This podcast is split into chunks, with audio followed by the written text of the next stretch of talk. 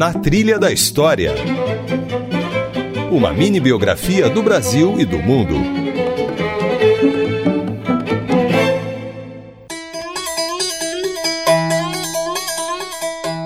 Olá, eu sou Isabela Azevedo e está começando mais um Na Trilha da História. Hoje nós vamos conversar sobre um dos nossos personagens mais fantásticos, o Padre Cícero.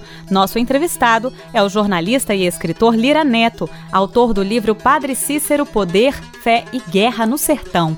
Cícero Romão Batista nasceu em 24 de março de 1844 na cidade cearense do Crato e foi praticamente o fundador de Juazeiro do Norte. Teve no currículo diversas punições aplicadas pela Igreja Católica, beatas, seguidoras e conhecidas como milagreiras, e até um acordo com o cangaceiro Lampião para espantar a coluna Prestes de Juazeiro. Olha, Padre Cícero foi um personagem que em vida acumulou muitas paixões, muitos amores e muitos ódios.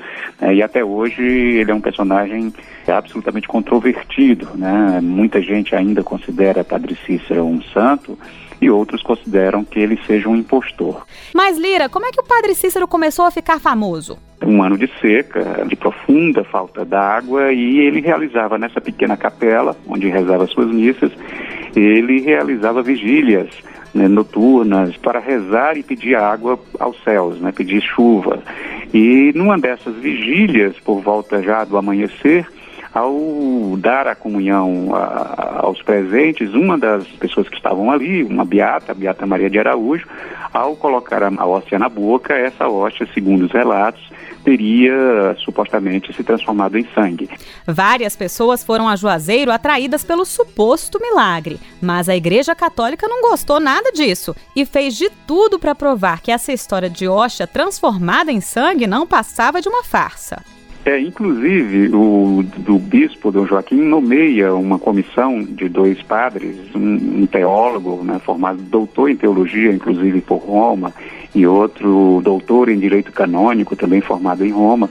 Ele manda esses dois sujeitos, homens urbanos, citadinos, intelectuais, para proceder à investigação sobre o caso. E lá é, eles têm a oportunidade de testemunhar e elaboram um relatório bastante alentado, de cerca de 400 páginas manuscritas, que eu tive que decifrar, né? e eles, a conclusão que eles chegam, é, parafraseando, seria a seguinte, é, não sabemos o que está acontecendo, né? não temos uma explicação racional, mas a hóstia realmente se transforma em sangue.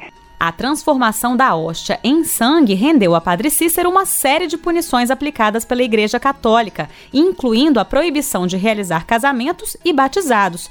Foi assim que o padre virou padrinho, ou melhor, padim. Então, ele foi impedido de batizar, mas as pessoas o convidavam para ser padrinho dos seus filhos, né? E aí o, a palavra do padrinho, ou seja, aqui, o que, que é o padrinho? O padrinho é aquele né? Segundo, inclusive, a própria tradição religiosa, é aquele que, na ausência dos pais, assume o destino e a criação das crianças que são suas afilhadas. O padim Cício é uma corruptela do termo padrinho, né? Meu padim Cício, ou seja, meu padrinho Cícero. E mesmo com a proibição da igreja, com todas as proibições, o número de crianças batizadas com o nome de Cícero e Cícera só aumentou depois disso. O padre da túnica preta, chapéu, cajado e pescoço torto conquistou a simpatia não só dos frequentadores da igreja, como também de coronéis e jagunços. E até em guerra Cícero se meteu.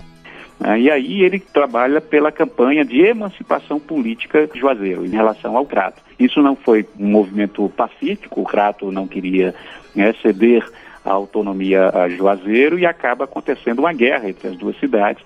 Né, e Padre Cícero é vitorioso e, ao emancipar Juazeiro, se torna o primeiro prefeito de Juazeiro do Norte. Vai comandar os rumos políticos de Juazeiro por cerca de duas décadas, né, como prefeito. E a história de que Padre Cícero teria chamado Lampião para expulsar a coluna Prestes, como é que foi isso, Lira? E o Batalhão Patriótico de Juazeiro foi organizado para combater a coluna. E essas milícias eram feitas de homens bastante violentos, eram homens dispostos a enfrentar a coluna, muitos deles eram cangaceiros, inclusive. Uhum. Então, no Juazeiro, partiram do seguinte princípio: bom, se é para chamar cangaceiro para enfrentar Prestes, nada melhor do que chamar o principal de todos eles. Vamos achar o, mais bravo de todos, né? é, vamos chamar o rei do cangaço.